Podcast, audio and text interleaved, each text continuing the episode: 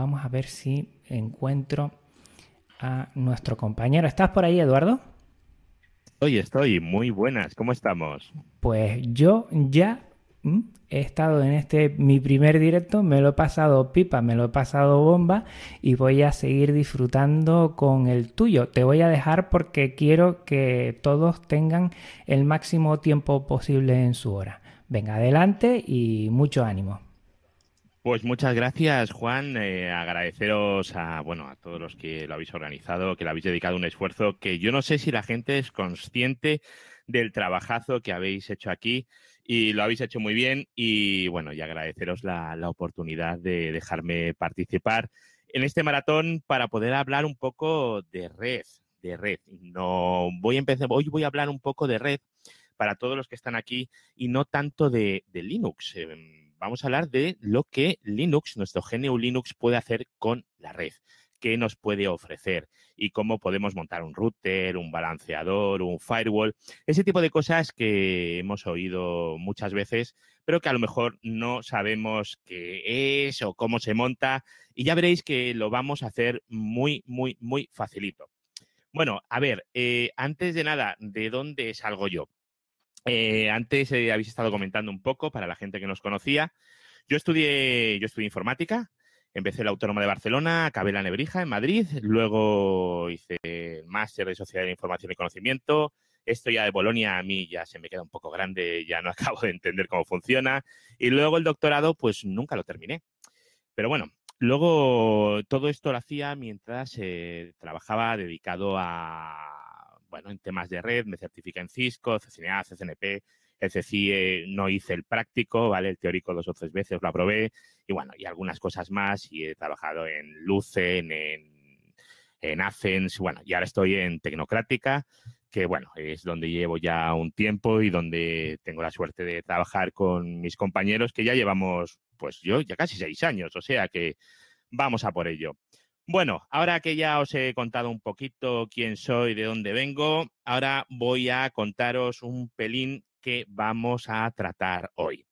Tengo aquí un montón de ventanas sobre mi portátil y bueno, voy a ver si voy, soy capaz de seguirlo todo sin perderme.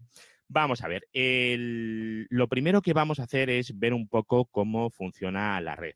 Recordad que tenéis el chat de YouTube, que yo lo tengo puesto en una ventana por encima de todo lo demás. Eh, y si queréis decirme cualquier cosa, lo único que tenéis que hacer es poner arroba Eduardo Gollado Cabeza, parece ser que hay que poner eso, y a mí me sale aquí en rojo Cantón, con lo cual lo puedo ver como Slimbook, que, que acaba de publicar ahora un comentario. Hola, buenas.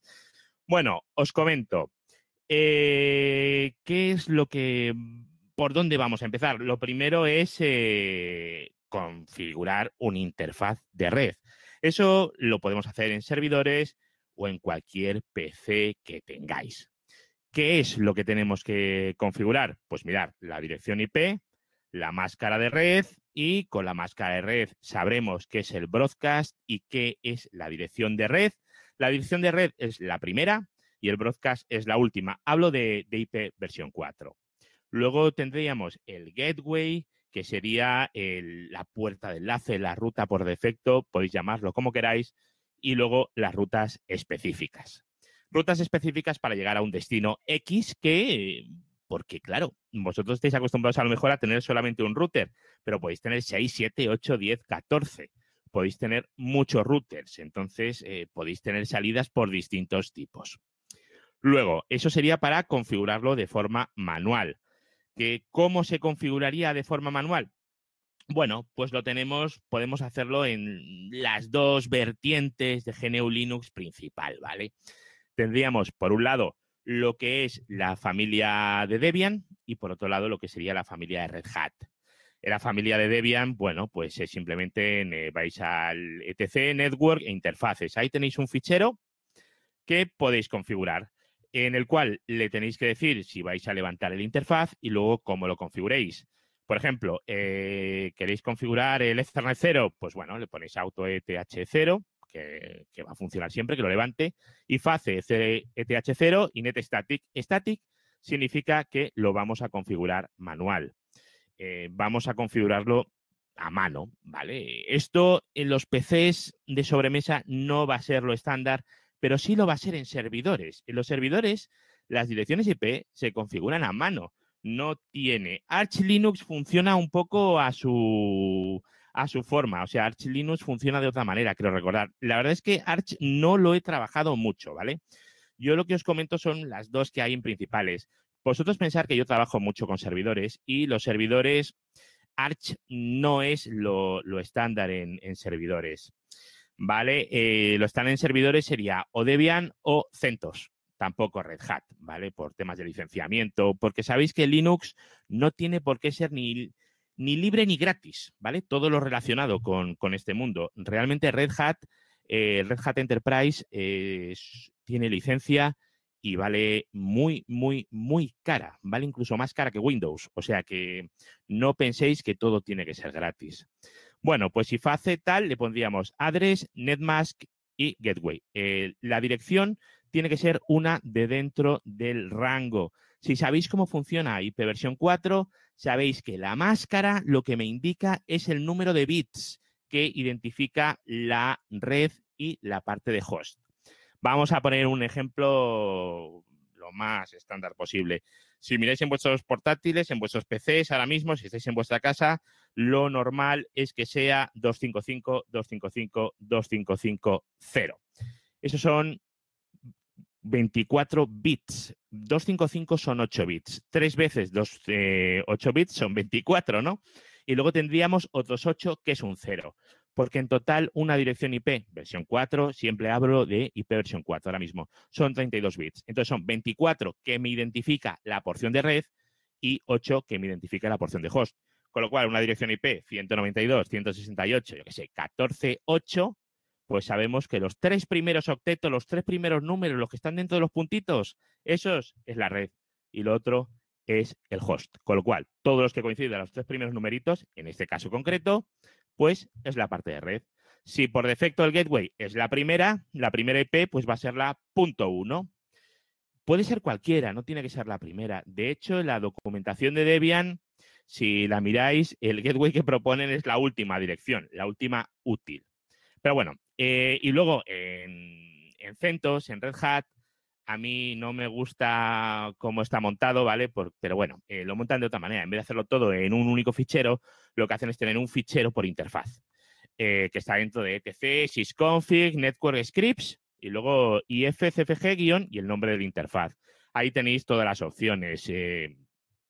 bueno, para configurar la dirección IP le ponéis boot proto, le decís static, la dirección IP y bueno, eh, ahí lo vais poniendo todo uno debajo del otro.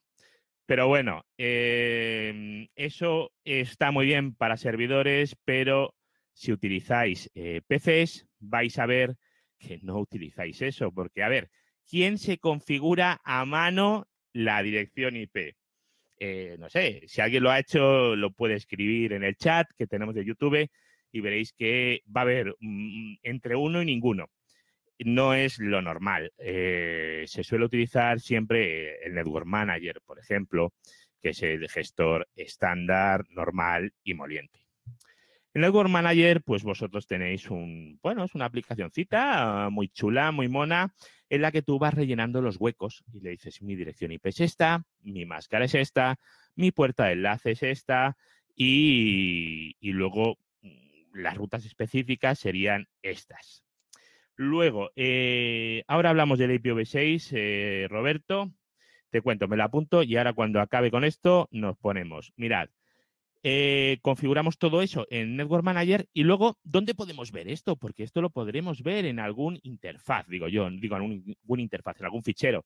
Pues si vais a etc barra Network Manager con la N y la M mayúsculas ¿vale? Recordar que en, Unix los ficheros son case sensitive, los nombres. Luego vais a System Connections y luego el nombre de la conexión. Ahí, ahí lo tenéis, ¿vale? El ifconfig de toda la vida, como dice José Cáceres, o si no, IP espacio AD. IP address, recordar que ahora los comandos están cambiando y, este tipo de cosas. Eh, más cosas que podemos hacer en red, porque esto es la forma eh, estándar, normal y moliente, ¿verdad? Pero claro, eh, venimos a hablar de routers, no de PCs. Entonces, ¿qué pasa? Un PC, esto en un router, pues no nos vale para nada. Porque un router, lo normal es que tenga varios interfaces, ¿no? Que el tráfico entra por un sitio, el tráfico sale por otro sitio.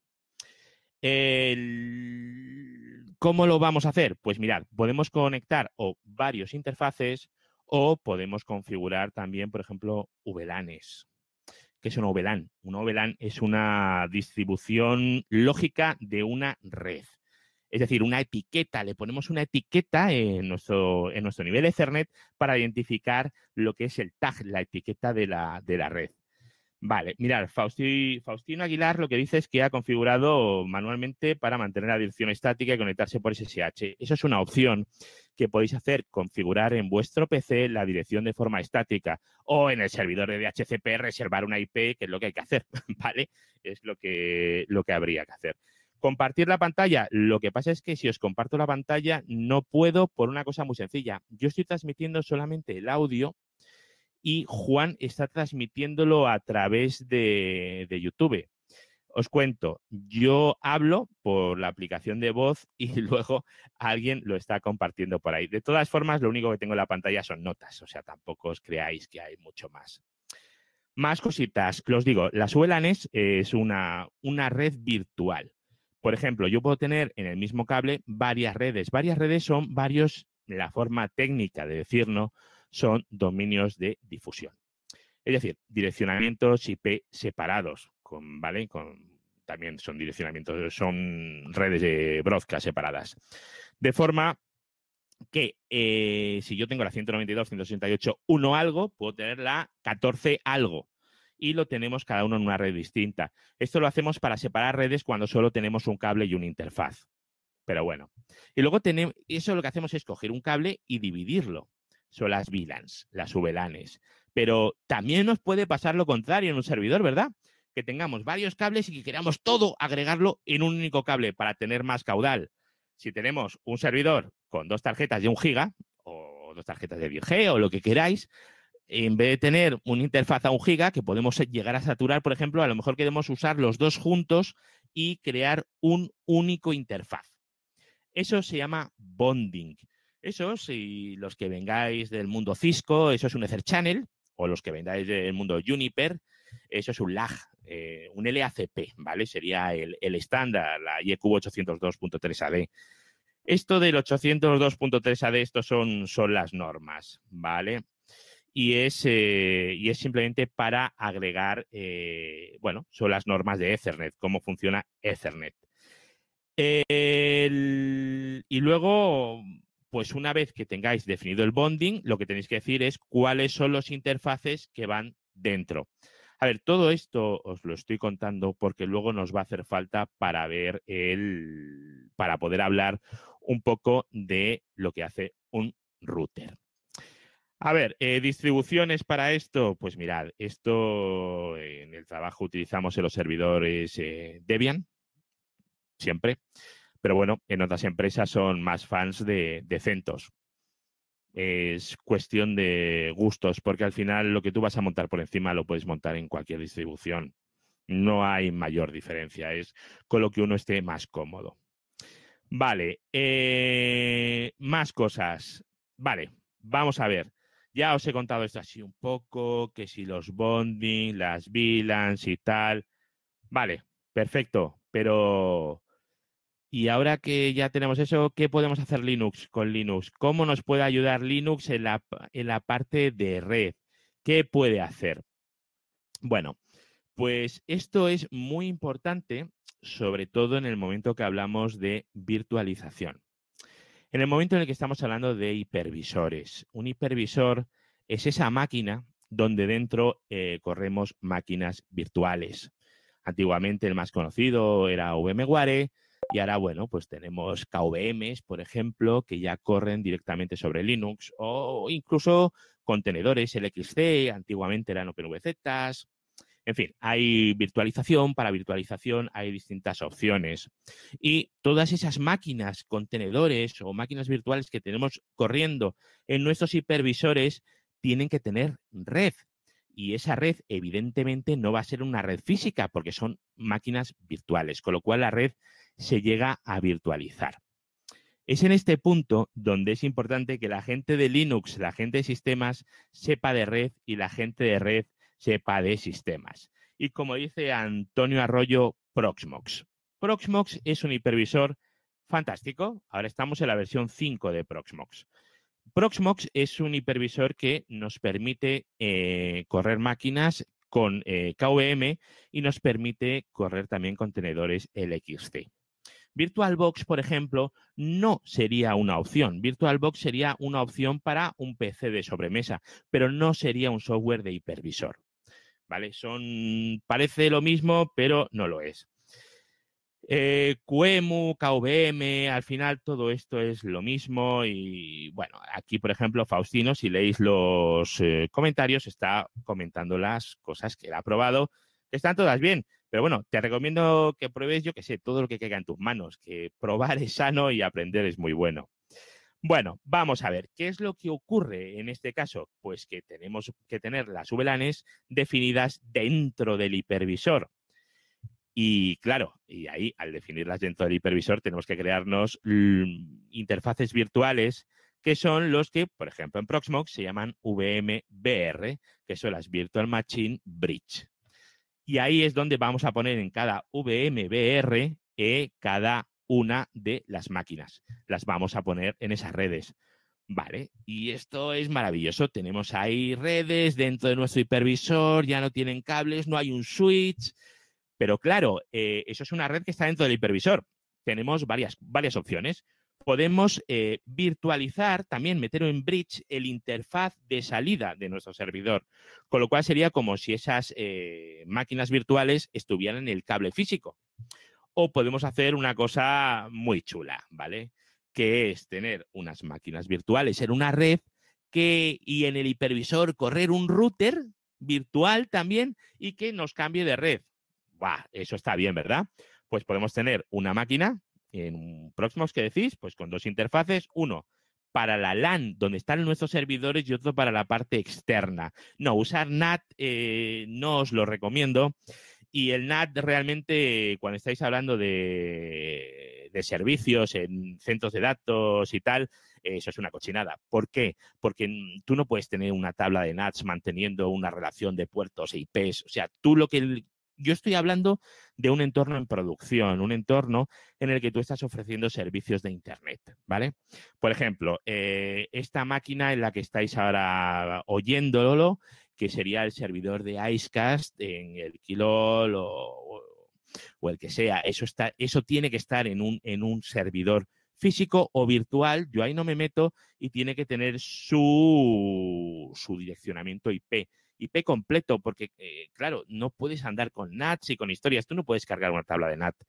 Luego hay cosas que se pueden hacer, pero en centros de datos no. Lo normal es que tengan un direccionamiento público. Vale.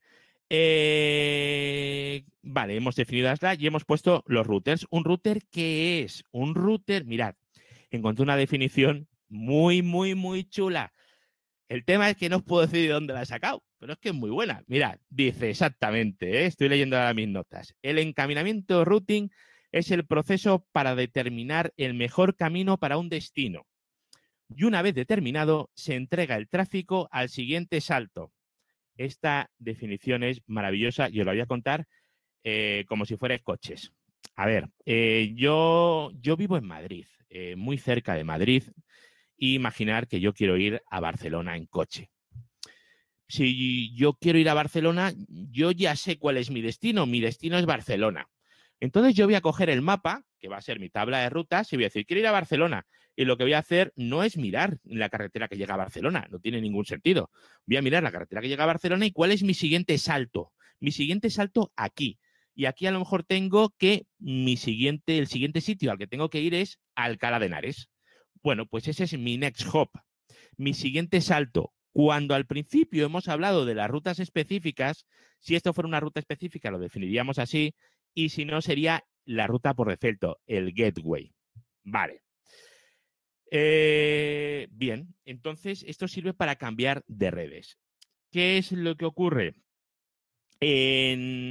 cuando estamos en, redes de, que dan servicio, en centros de datos, eh, los rangos de direccionamiento que se usan no son como en la casa, que hay 20 máquinas. Vosotros pensar cuántos dispositivos tenéis en vuestra casa.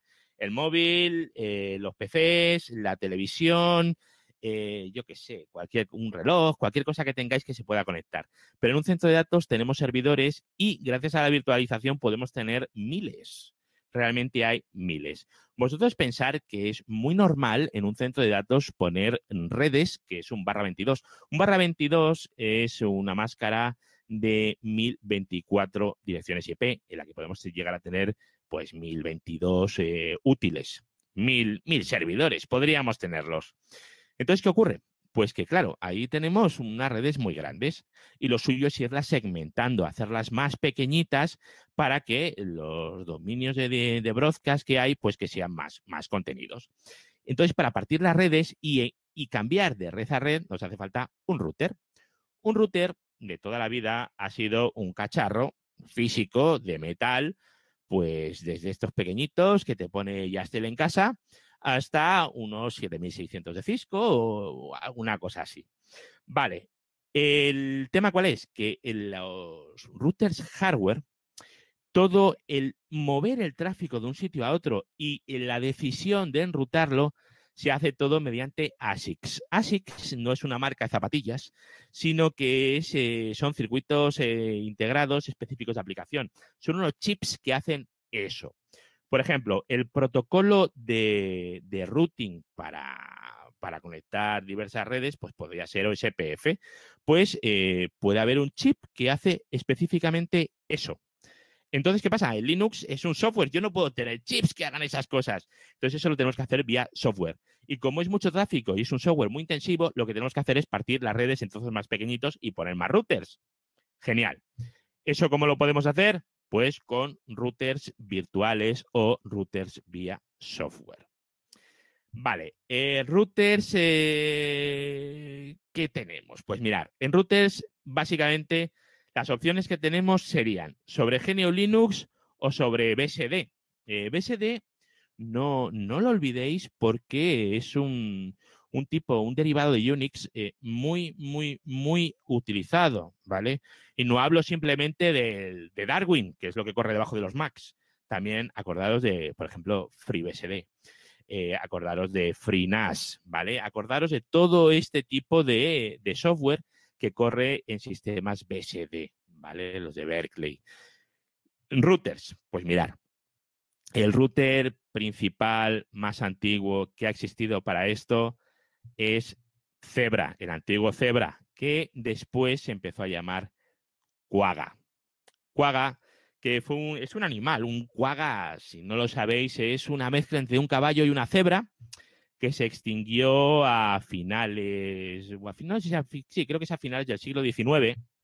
Y bueno, y hace relativamente poco, no sabría decir cuánto, en Sudáfrica han conseguido recuperar la bueno, la, especie. Bueno, aquí tenemos a MRGN 148 que habla de aplicaciones.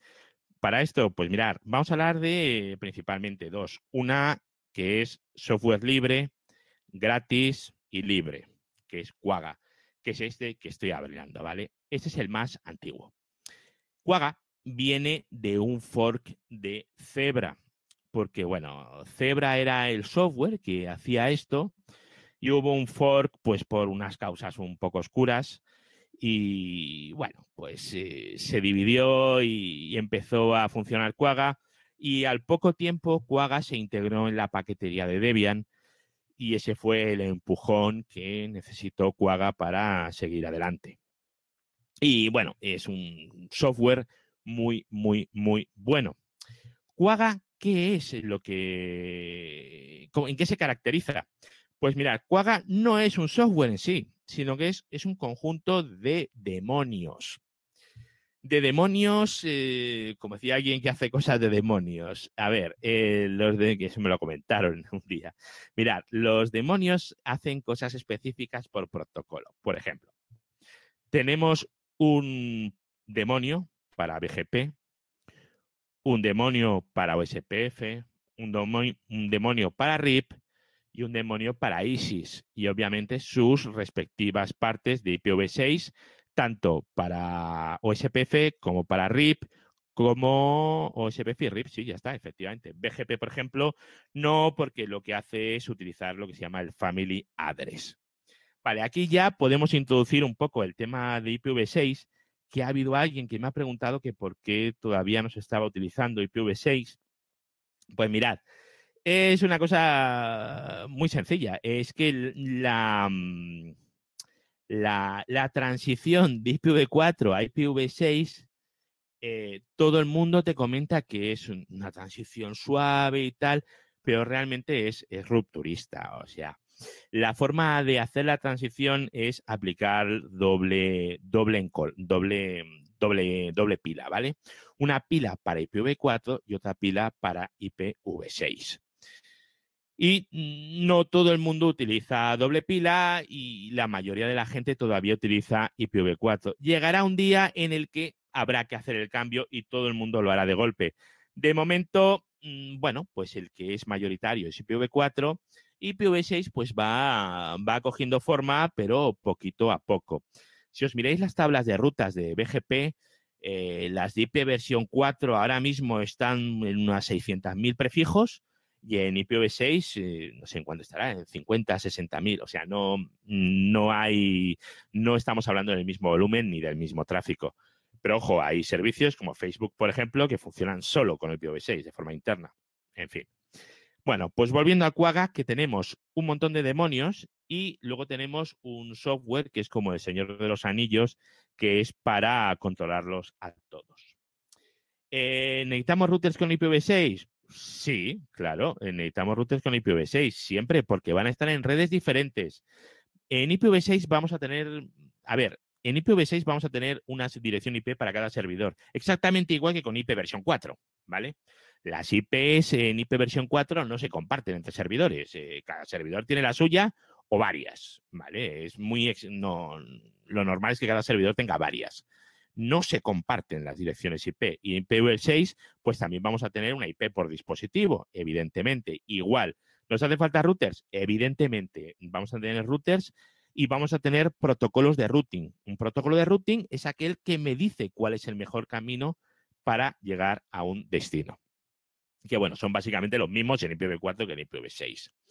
Los estándares que se suelen utilizar, pues mirar, OSPF, que es un protocolo de routing que se basa en el algoritmo de Dijkstra y tal. Bueno, súper interesante, ¿vale? Y funciona en base a, bueno, a unas, a unas variables. Luego tenemos eh, la parte de BGP, que esto ya va a ser para eh, routing entre sistemas autónomos. Bueno, pues voy a contaros un poquito cómo va esto y luego pasaremos ya a lo que es la parte de los firewalls que pregunta Faustino. Mirad, eh, en Linux, en cualquier distribución de GNU Linux, tenemos un ficherito muy gracioso que está en barra proc, barra sys, barra net, barra IPv4, barra IP-forward. Así, en frío, ¿vale? Muy sencillito, ¿no? Bueno, eh aquí le vamos a meter un 1 a ese fichero. ¿Qué hace esto de aquí? Este es el de IP forwarding. Va a permitir que lo que entre por una interfaz pueda salir por otro. Es decir, hacer de routing, hacer router. va a ser un router o un firewall o un balanceador, porque todas esas cosas lo que hacen es meter tráfico por una interfaz y sacarlo por otro. Evidentemente, esto va a funcionar igual con IP versión 4 que con IP versión 6 y con IP versión 4 y con IP versión 6 a la vez, ¿vale? Los dos a la vez, porque podemos tener IP versión 4, IP versión 6 o dual stack, que se llama IP versión 4 e IP versión 6. Podemos tener todo eso. Y los routers en Linux nos van a encaminar tráfico en IP versión 4 y en IP versión 6. Eh, yo prefiero decir encaminar que no enrutar, más que nada porque encaminar si viene en el diccionario y enrutar no. Pero bueno, el routing en inglés, ya sabéis. Bueno, entonces eh, tenemos que habilitar el bit forwarding. Recordar que es un eco 1 a ese fichero que hemos dicho para hacerlo cada vez, o si no, lo que tenéis que hacer es añadir en el barra etc barra sysctl.conf eh, net.ipv4.ip-forward igual a 1. Vale, bueno, esto, si luego queréis, os paso documentación, que esto hay a patadas por ahí. Bueno, ¿y qué vamos a hacer? Pues vamos a instalar Quagga. ¿Cómo se instala Quagga? Pues apt-get instala Quagga, ¿vale? Yum install Quagga. Ya está. No tiene nada mejor, no tiene ninguna dificultad. Pregunta si es mejor configurar el parámetro en el kernel. Pues, pues no sé, como queráis, es meterle un bit. Eh, lo que la gente suele utilizar normalmente para esto, instala, la gente instala una Debian normal, una minimum install de estas, y agarran, le meten el 1 y se acabó. No hay que hacer nada. Eh, lo haces y ya funciona. Le haces apt-get install quagga y a funcionar. Ya lo tienes. Y luego lo que tienes que hacer, evidentemente, es reiniciar el proceso. O sea, el servicio, etc. ni de quagga start. Vale, ya está. No tiene absolutamente nada. Eh, luego, eh, tenemos una. Mira, aquí están preguntando: el problema de los firewalls open source y gratis es que no filtra el tráfico seguro. Eh, el problema que tiene quien te haya dicho eso es que no sabe de qué está hablando, me parece, pero, pero bueno, me parece bien. Mira, eh, los firewalls filtran de todo, ahora lo vamos a ver cuando lleguemos a ello, ¿vale? Ahora estamos con los routers y mirad, tenemos eh, los demonios, cada uno va a correr en un puerto y tú te puedes conectar a un demonio concreto. No es como un Cisco. Tú en un Cisco te conectas al router. Aquí tú te conectas, en Quagga te conectas al protocolo. Por ejemplo, para conectarte al RIP le vas a hacer un telnet al puerto 2602, al 2605 si es BGP o al 2606 si estamos hablando de, de OSPF, ¿vale? Eh, versión 6 eh, BGP 2605, en fin. Luego tenemos un programa que es el VTISH, que a mí no me gusta mucho porque tiene sus limitaciones, pero nos permitiría ver la configuración de Quagga como si fuera un Cisco. Que bueno, no lo he dicho, pero una de las ventajas de Quagga es que el funcionamiento es como Cisco. La sintaxis es la de Cisco. Y si sabéis cómo funciona un Cisco, pues sabéis configurar un Quagga. Y vosotros pensar que cualquiera que se dedique a, a esto, a trabajar con routers y tal, es muy normal que esté acostumbrado a la sintaxis de iOS. iOS es el sistema operativo de Cisco, ¿vale? No es el de los móviles, es el de Cisco. Lo que pasa es que Apple, pues bueno, tiene poca imaginación. En fin. Bueno, pues esto lo configuráis exactamente igual. Eh, entráis enable, config, config interface tal, igual que un Cisco. Vale. No tiene, no tiene nada. De hecho, bueno, tengo algún post en el que hablo de, mm, de, de ello y bueno, y ahí podéis ver alguna, alguna configuración. Pero ya os digo, la configuración de Quagga, la gran gracia y la gran virtud es que la introducción y la curva de aprendizaje es, es muy rápida, porque el funcionamiento es igual, igual, igual, igual que en, que en Cisco. A ver, un man, vale, es exactamente igual, no, no tiene ninguna, ninguna diferencia. Bueno, a ver, hay alguna pequeña diferencia, pero, pero es muy, muy parecido.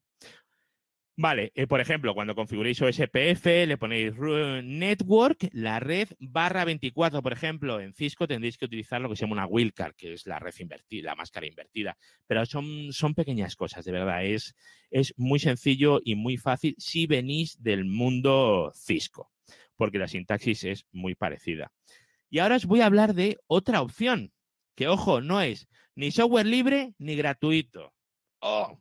Pecado, ¿no? Bueno, os lo voy a contar porque es que es un router muy utilizado. El coste es realmente bajo si os dedicáis a esto. Los WISP están enamorados de esto. Los WISP son los ISPs de Wi-Fi, estos que hay por todas partes y realmente y funciona realmente funciona sobre Linux y lo podéis instalar en un servidor que es Router OS que es el sistema operativo de MikroTik. MikroTik es un fabricante letón de Letonia, ¿vale? Letonia es un país que está, un país báltico, una de esas tres repúblicas bálticas que están al oeste de Rusia, al noreste de Polonia, ¿vale? Bueno, en el Báltico, lo que viene siendo el, el Báltico, ¿vale? Bueno, pues es una maravilla. MikroTik Router OS. Router OS eh, os lo podéis bajar gratuitamente y lo único que vais a tener en la versión de x86, que es la que podéis instalar en un servidor, podéis eh, instalar un, durante 24 horas de funcionamiento, ojo, de funcionamiento no que esté, o sea, de, tiempo que esté encendido. Y luego podéis, si queréis, bajar el CHR, el host Cloud Hosted Router, que se llama, para un hipervisor y lo podéis tener corriendo todo el tiempo que queráis. Eso sí, te va a limitar la velocidad de los interfaces a un mega.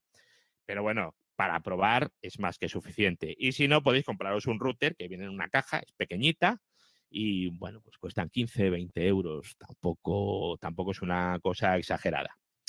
Vale,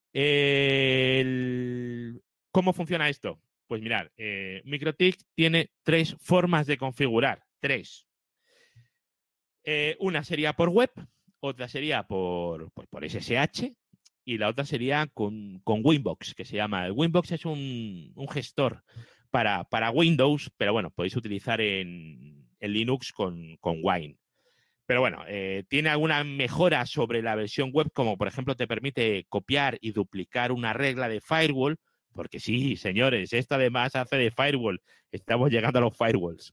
Vale, y, y podéis hacer eh, cosas muy interesantes. Además, es un router para tener en casa maravilloso. ¿Y cuál es la ventaja que tiene? Que los routers, tanto los pequeñitos, eh, estos de tener en casa, como routers con un montón de interfaces de 10 gigas, todos se configuran igual.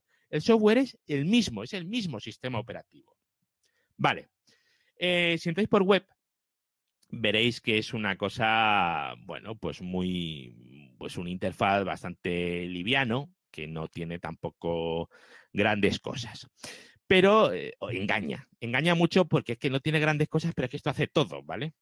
Tenéis desde, podéis entrar y vais a ver interfaces en los que podéis definir, crear interfaces de bridge o crear interfaces, un túnel 624, podéis trabajar con VPLS, podéis levantar túneles GRE, podéis trabajar con túneles eh, OpenVPN, eh, tanto como cliente como servidor, L2TP exactamente igual, hace de todo. Podéis crear VLANs, podéis crear bondings, todo. Y todo a golpe de ratón. Muy fácil y muy, muy, muy sencillito. Eh, merece la pena que dediquéis un rato. Esto, si lo instaláis en un servidor con dos interfaces de 10 gigas, pues imaginaros lo que estáis montando. Estáis montando un router con dos interfaces de 10 gigas que conmuta 10 gigas, a ver, dependiendo de la tarjeta que le pongáis, bien y funciona bien y muy agradable de configurar. Luego, además, te permite hacer backups binarios. ¿Qué es un backup binario? El backup binario es que si yo tengo un servidor con, pues con la configuración, si yo cojo otro servidor nuevo porque lo voy a actualizar, lo cojo y le instalo un MikroTik y simplemente le calzo el binario. Al calzarle el binario se va a copiar hasta las direcciones MAC. Todo va a ser igual. Va a ser como si nunca hubiéramos cambiado el router. En una instancia virtual, pues no tiene mucho sentido porque la copia de la instancia, la duplicas y ya está. Vale. ¿Qué protocolos de routing correcto? Pues RIP, SPF y BGP. Eh, con IPv4 y IPv6. Ya está. Es todo lo que necesitáis. Eh, bueno, en SPF pues podéis describir las instancias, las áreas, los networks, los tipos de leche, bueno, lo que queráis, ¿vale? OSPF es un protocolo que a mí me encanta, me tiraría horas hablando de él, pero bueno, no es ni el lugar ni el momento, ¿vale? Pero está muy bien. Y luego BGP, a ver, eh, ¿os tenéis una idea de cuántas redes tienen los routers fronteras con MikroTik? Pues muchos más de los que os imagináis, ¿vale? Vosotros pensar que un Cisco grande para, con interfaces de 10 gigas puede costar como un coche caro, ¿vale? Un coche ya en condiciones, pues sus 40, sus 50 mil euros. Sin embargo, esto son mil euros lo que cuesta. Estamos hablando de routers grandes, ¿eh? Ojo, no estamos hablando de routers para tener en casa, ¿eh? Eh, nadie necesita un router para mover 14 gigas de tráfico en casa, ¿vale? Eh, enlace de mi blog. Mirar, mi blog es eh, eduardocollado.com. Ese es mi blog y es ahí donde voy poniendo cosas. Ahí tenéis el podcast y tenéis, pues bueno, pues, pues cositas que voy, voy poniendo ahí. Bueno, ahí podéis entrar y, y cotillear un poco, que me lo estaban preguntando. ¿Y alguna distribución orientada a esto? Es que realmente no son distribuciones, son softwares, ¿vale? Podéis usar cualquier distribución. Yo siempre os recomendaré Debian, pero porque es que me gusta más. Estoy más acostumbrado a utilizar Debian. Señor Solís, encantado de verle. Muy buenas. Sigamos. Eh, una cosa que aquí vais a preguntar mucho que es el tema de firewall. MikroTik es un router que además tiene un firewall. Un firewall muy bueno, ¿vale? Un firewall muy, muy, muy bueno. Con una interfaz muy bueno. Que podéis hacer lo que queráis. Es maravilloso. Es, eh, bueno, eh, hace reglas de filtrado, NAT, Mangle, todo. Es, es una cosa estupenda. Tienes un pequeño firewall de aplicación. Podéis crear reglas. Por ejemplo, tengo un compañero de trabajo que tenía una regla para su hermana pequeña, ¿vale? Para cada vez que le tocaba las narices, pues la activaba y ya no funcionaba 20. Pues ya está. Eh, eso hacía. Y, ya está, y podéis hacer lo que queráis, ¿vale? Podéis incluso hacer que cuando os hagan un ataque de algún tipo, eso se meta en un, en un address list que es un grupo de direcciones y que te filtre el tráfico para esa dirección durante cinco minutos, luego que vuelva a salir, en fin. Luego también, obviamente, si estáis ya trabajando en cosas un poquito más serias, no vais a bloquear ese tráfico, ¿vale? Lo vais a bloquear utilizando un NetFlow y haciendo, metiendo black holes y demás. ¿Por qué? Porque esto también tiene soporte para NetFlow. Eh, bueno, eh, tiene de todo, evidentemente, SNMP, por supuesto. Tiene un servidor de, de DHCP, por si lo queréis tener en casa. Tiene de todo. Fijaros que Quagga es un router puro, solamente hace routing. Si quisiéramos que un servidor con Quagga nos asignara IPs, tendríamos que instalar un DHCPD, porque si no, no lo va a hacer. Pues esto lo hace todo. Es simplemente bajaros la ISO de router OS de microtic.com barra, barra downloads, creo que es, y ahí lo tenéis.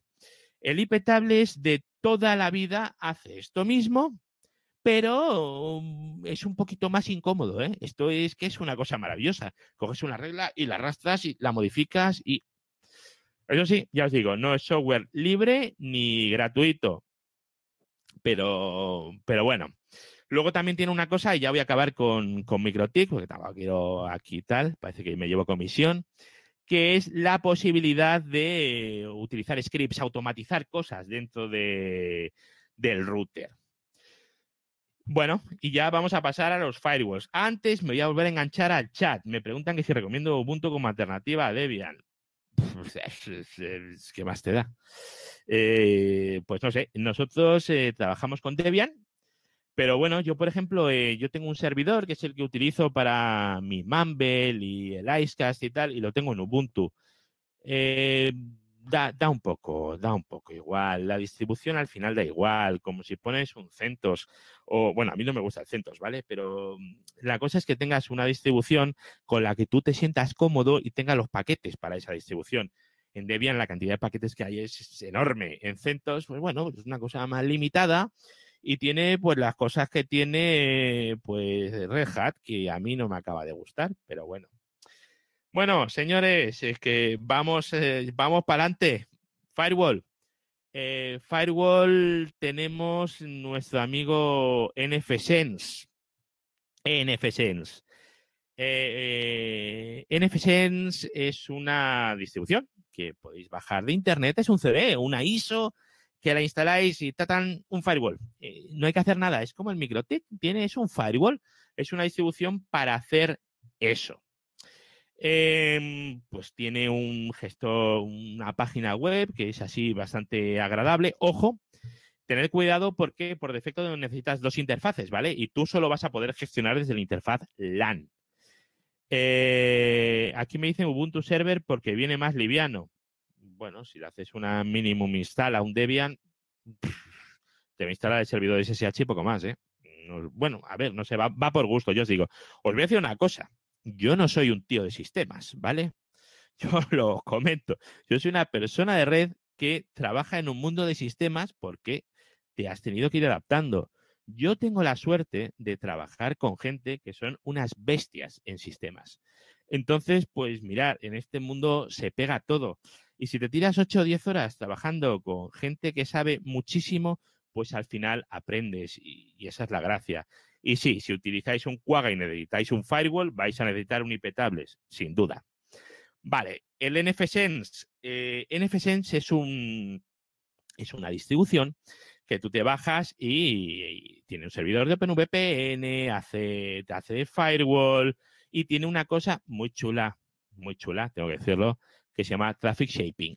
El Traffic Shaping, el modelado de tráfico, esto es una cosa que es más vieja que el hilo negro, ¿vale? Esto es lo que se utilizaba con en las redes ATM, cuando tú agarrabas y decías el MBS, el, bueno, en fin, eh, o en Friend Relay, el CIR, el el tráfico mínimo y el de los picos. Lo que hace, imaginaros en conexiones donde no tengáis una conexión infinita, ¿vale? Entonces tenéis que modelar el tráfico para que cuando haya un pico de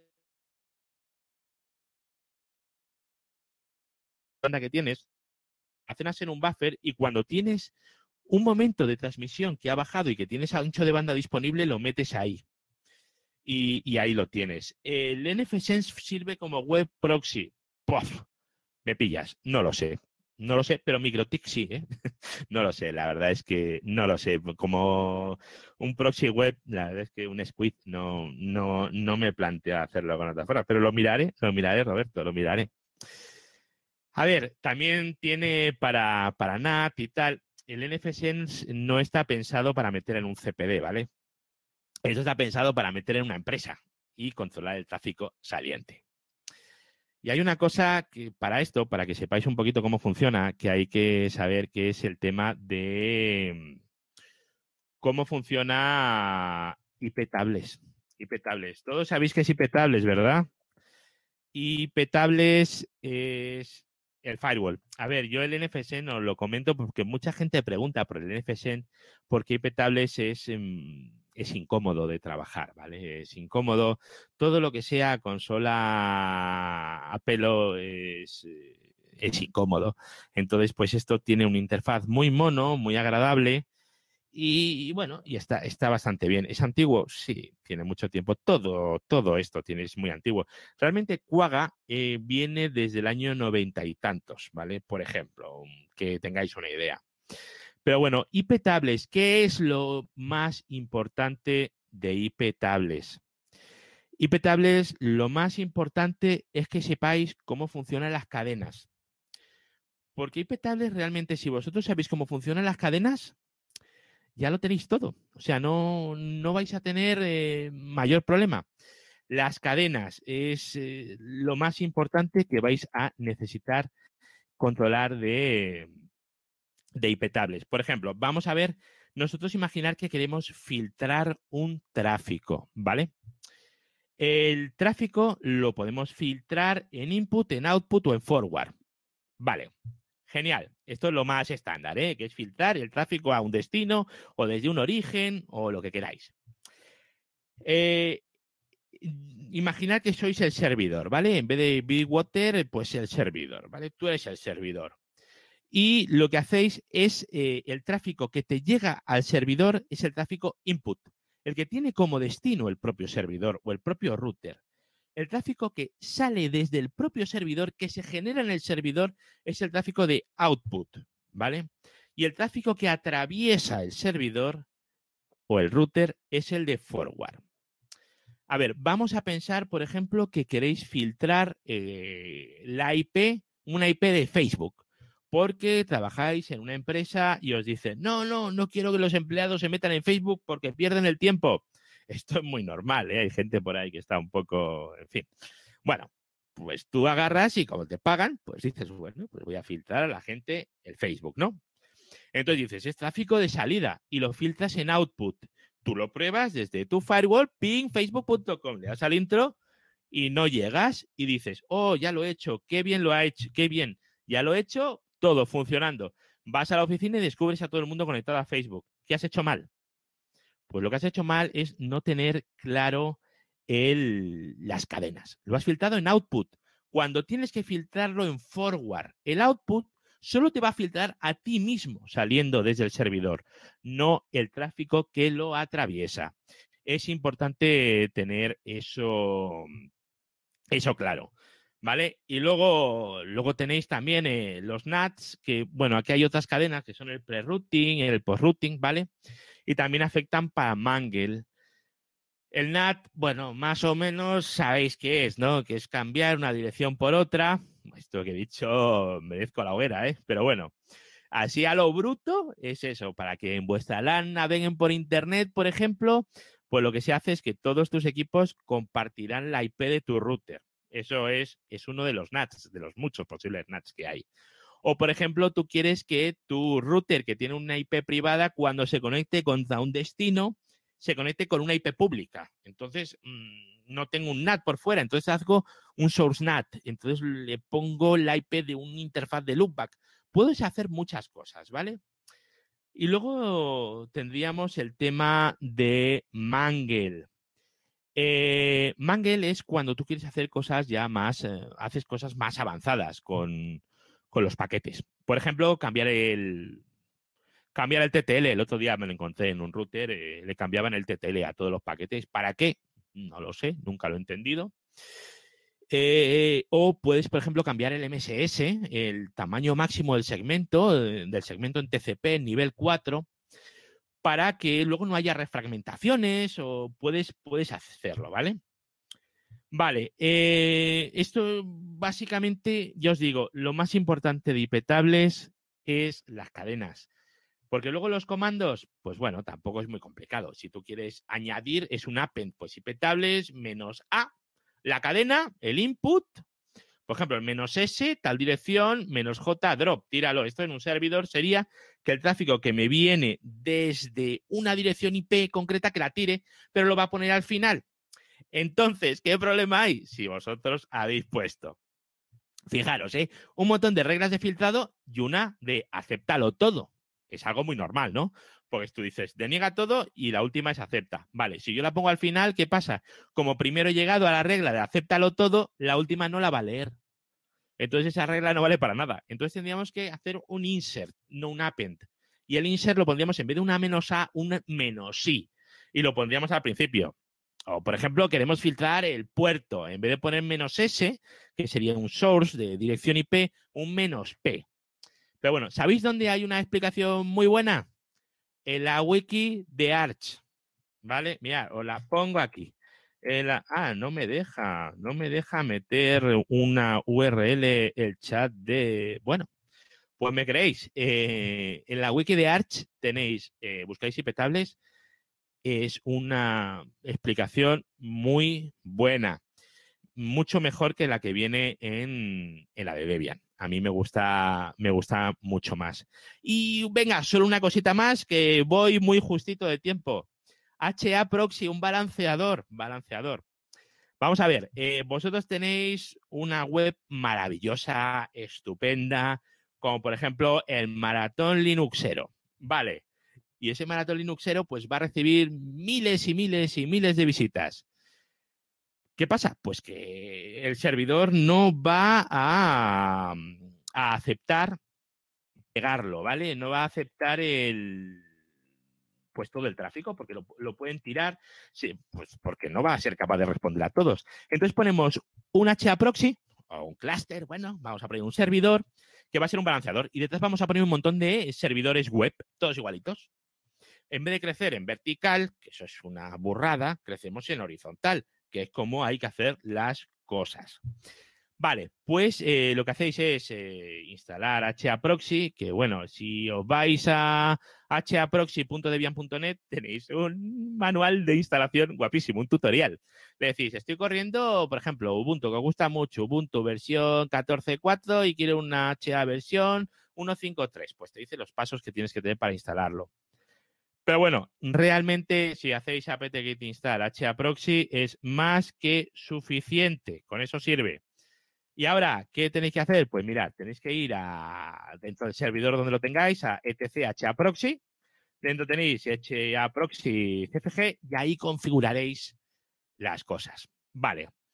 Como el haproxy es un balanceador y vais a balancear varios servicios, es normalmente en ese servidor, los de balanceadores, tendréis un montón de direcciones IP pues en la primera línea, que es el bind, pues ahí tendréis que poner, pues, eh, para una IP, para otra IP, para otra IP, para otra IP. Este es el ejemplo de un servidor, por ejemplo, que va a tener un montón de IPs, porque realmente va a dar servicio a un montón de sitios. Incluso, por ejemplo, podríamos tener los servidores web con direccionamiento privado.